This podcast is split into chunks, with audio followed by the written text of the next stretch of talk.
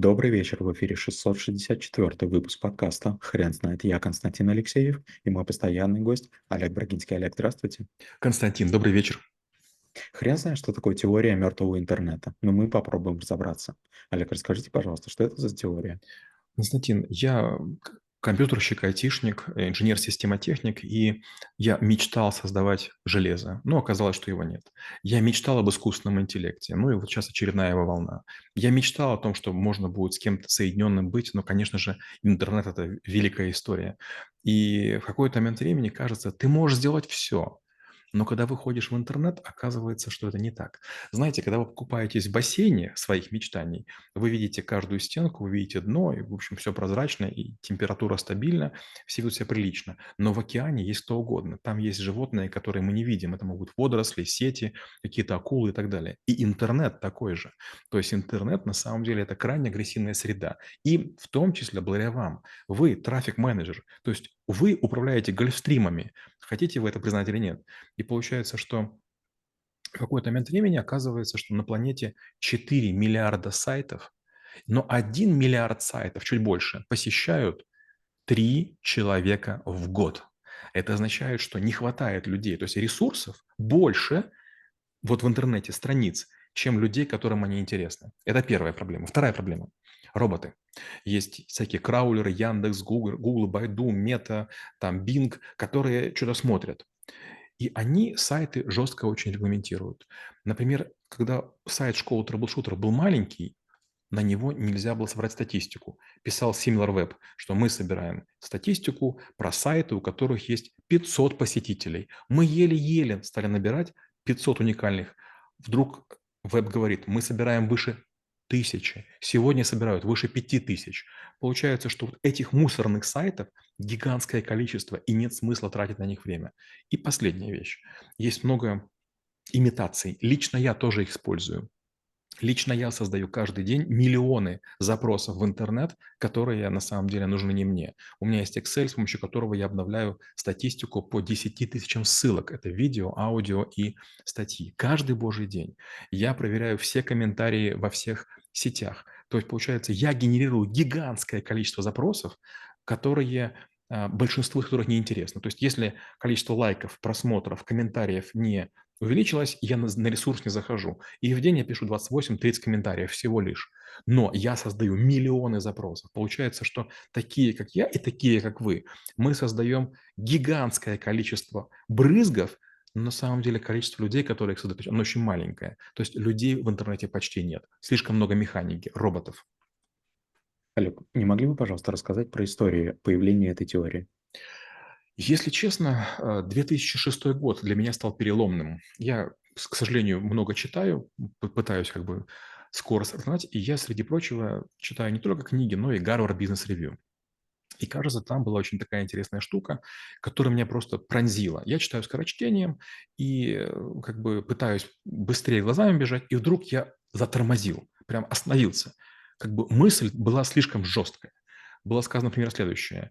Закончилась эпоха лжи в интернете стало больше, чем правды. 2006 год оказался последним, когда была попытка, что мы сможем модерировать интернет. Оказалось, что нет. Слишком много участников, слишком много user-generated контент, и поэтому каждый пишет любую дрянь. То есть любой человек может писать все, что угодно. Я подумал, вот это мы приехали. То есть вместо того, чтобы получить родник чистой воды, мы получили абсолютно грязную воду, полный антипод, полного антигероя. Это была первая история. Вторая история.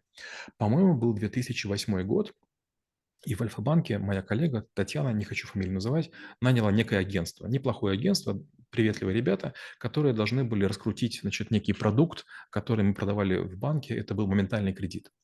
И когда значит, мы получили какое-то количество заявок, вроде бы все было хорошо, но только был жуткий диссонанс. На наш сайт зашли миллионы людей, но почти все ходили по одним и тем же страницам, и большие данные, big data, кластеризация показывала, что там из 9 кластеров только один кластер похож на людей. Остальные перемещались чересчур быстро, это была точная имитация. Я подумал, стоп, стоп, стоп. Получается, мы за свои деньги заплатили кому-то, и эта компания или их подрядчик, субподрядчик или сервис создал тяжеленнейшую нагрузку на наш сайт – но оказалось, что доля живых людей, которые по сайту ходили разумно, со скоростью чтения и так далее, она была ничтожна. Зачем нам столько мусора? Почему? И вот когда я это агентство вызвал, я был уверен, они будут стесняться, они будут юлить, оправдываться. Они говорят, Олег Леонидович, вы правда верите, что в интернете много людей? Нет, там роботы, и в этом ничего удивительного. Все хотят есть, и поэтому на каком-то этапе какие-то подрядчики, баннерные сети или какие-то еще истории, они начинают скликивать или какие-то другие вещи делать. Ну чего вы от нас хотите? Ну хотите, мы за свои деньги повторим эту историю, но вы же своих цифр достигли. Э, хотите, можете заметить агентство, но там будет такая же история. Я помню, как я замолчал и ничего не сказал. То есть для меня был день испорчен. Олег, а вы не могли бы, пожалуйста, рассказать, а нужно ли бороться с этим? Нет, наверное, бесполезно. Знаете, сегодня уже много есть метрик, которые позволяют поставить галочку или какой-то радиобаттон, или какой-то рычажок из серии «не учитывать роботов». У сайта школы трэблшутеров нормальный совершенно трафик, но если я ставлю галочку «убрать роботов», он становится очень маленьким. На наш сайт ходит от 4 до 5 тысяч человек. Я не могу понять, кому мы нужны, но время от времени нас нападают какие-то краулеры, которые там в 30 потоков, потоков в 50 начинают почему-то жадно забирать наши новости, наши картинки, еще что-то. Я не могу понять, кому это надо и для чего.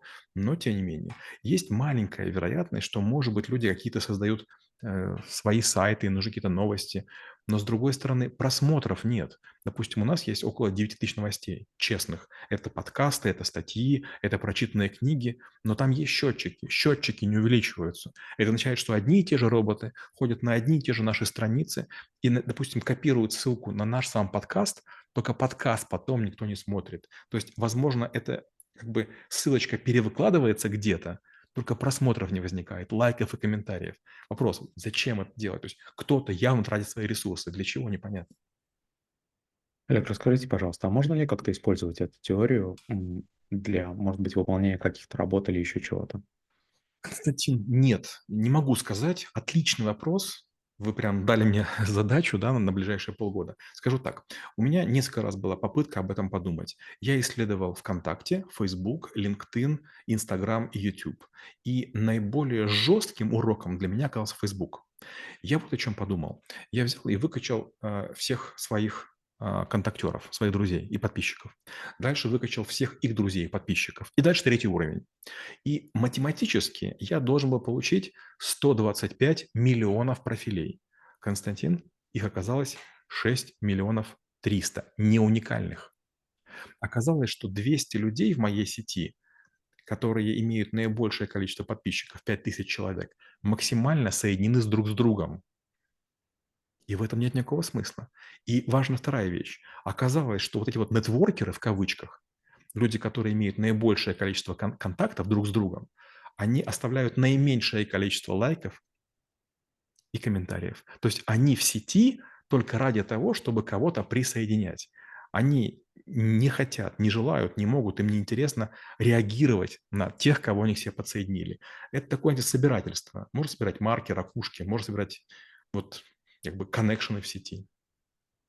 Олег, как вы думаете, а, если подумать над, над мыслью, что интернет э, как явление это достаточно, ну, а, с точки зрения а, вообще всего человеческого исторического трека, интернет это достаточно молодое явление. И теория мертвого интернета это ну, просто этап развития этого проекта. А как вы думаете, может быть, что-то изменится там в ближайшие десятилетия либо столетия? Думаю, что нет. Опять же, возьмем конкретного человека, меня. У меня есть много устройств, которые выходят в интернет. У меня есть iPad с интернетом, ноутбук с телефоном, а, у меня есть э, машина, автомобиль, у меня холодильник, стиралка, посудомойка, кофемашина, что-то я забыл, может быть, еще что-то. Получается, у меня где-то порядка 20 устройств выходит в интернет. В нашей клинике с супругой, наверное, устройств 120. То есть нас два человека, а от нас суммарно, наверное, полторы сотни разных коннекшенов. А, шлагбаум имеет свой телефонный номер и выходит в интернет. Машина имеет свой телефонный номер, выходит в интернет. Шлагбаум, он по телефону открывается. Машина по телефону качает себе карты и обновление каких-то прошивок. И Скоро у кроссовок, наверное, будут, еще у чего-то. Константин, вы не поверите, у меня недавно мышка запросила обновление. То есть веб-камера, я могу понять, но мышка сказала, есть, значит, новый фирмвер, обнови, пожалуйста. То есть мышка теперь уже как бы пытается ходить через интернет. Поэтому я думаю, что будет все меньше и меньше доля людей. А вот можно как-то или использовать это, я не знаю, честно. Есть такая штука, называется банкинг вещей и интернет вещей. И вот мне кажется, что ну вот это и есть попытка использовать. Но опять же, когда мы говорим про мертвый интернет, мы говорим о том, что нет, нет людей. А вот как можно использовать роботов, которые там что-то шерстят, проверяют, не знаю. Олег, спасибо. Теперь на вопрос, что такое теория мертвого интернета, будет трудно ответить. Хрен знает.